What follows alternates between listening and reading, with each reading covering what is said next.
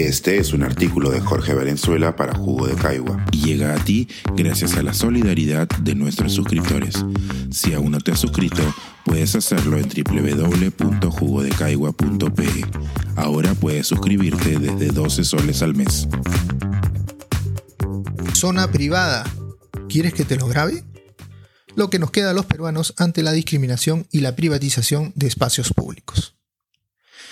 El pasado 11 de mayo, un grupo de deportistas acuáticos peruanos hicieron de conocimiento público un hecho que indignó a muchos compatriotas con justa razón. Las escenas difundidas a través de una cuenta de TikTok evidenciaban cómo el personal del Club Regatas Lima le solicitaba con megáfonos y sirenas a José Barrios, un practicante de stand-up paddle, que se retire del mar por ser una zona privada de acceso exclusivo para miembros del club. Por su lado, el deportista, admirablemente calmado, trataba de explicarle al personal de seguridad, entre quienes estaba el gerente de seguridad del club, que el mar es de todos los peruanos y que ninguna persona podía impedir su acceso y uso. Ante este reclamo, el gerente de seguridad solo atinó a pedirle al deportista que leyera el letrero, porque ahí está la resolución. Al día siguiente, luego de viralizarse esta información en redes sociales, algunos medios televisivos como ATV decidieron hacer un reporte de los hechos y accedieron a esa misma porción del mar de la que habían sido desalojados los deportistas el día anterior.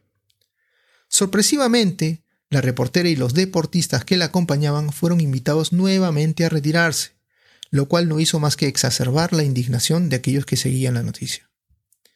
Ese mismo día, presionada por el escándalo mediático, la directiva del club emitió un comunicado pidiendo disculpas por lo ocurrido, argumentando que la confusión se debió, a que el personal de seguridad no habría tenido claridad sobre las fechas en que la capitanía habría autorizado la realización de una competencia deportiva en esa área. Analizando la situación, es poco creíble que el personal de seguridad del club y mucho menos su gerente de seguridad haya malinterpretado el contenido de dicho permiso, ya que en el momento del incidente claramente no se estaba realizando ninguna competencia deportiva. Es más, podría argumentarse que el mentado permiso de la capitanía no tenía ninguna relación con esa conducta del personal de seguridad, dado que de haber sido así hubiera sido lógico y mucho más civilizado que se le explicara al deportista que denunció el hecho sobre el motivo del desalojo. Naturalmente, cuando no existe una explicación razonable, es imposible darla. Por el contrario, la reacción del personal del club invita a, pensar que se trata de una política sistemática de una organización cuyos miembros buscan que sus espacios de ocio se aíslen lo más posible del resto de personas ajenas a la membresía. Ciertamente cualquier grupo de personas está en todo su derecho de escoger sus amistades y con quién socializar por los motivos que sean. Precisamente en eso consiste un club, pero esto solo es aceptable en espacios privados, nunca a costa de despojar a otros ciudadanos del acceso a un espacio público como el mar. Asimismo, llama mucho la atención la forma en cómo se instrumentaliza tanto la autoridad del Estado, en este caso a la Marina de Guerra del Perú, como al personal de seguridad para mantener a otras personas fuera de este espacio público, usando carteles, sirenas y altavoces para desanimar a cualquiera que se atreva a acercarse demasiado, con el agravante de mantener una actitud prepotente y sin brindar explicaciones. Nuevamente, cuando no existen motivos razonables para persuadir a las personas, solo queda la fuerza.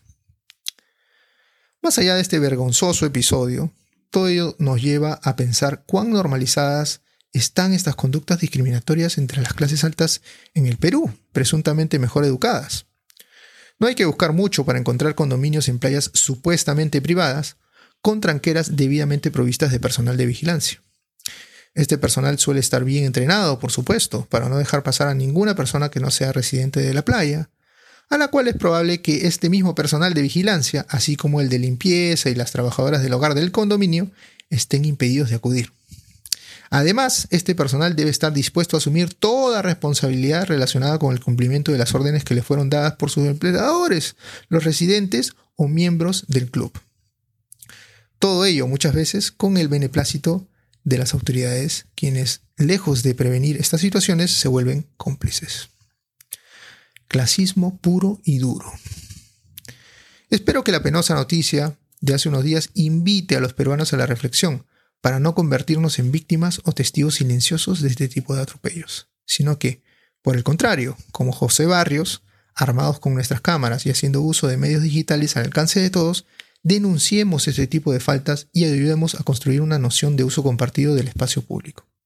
Sin clases sociales, sin membresías y sin discriminación.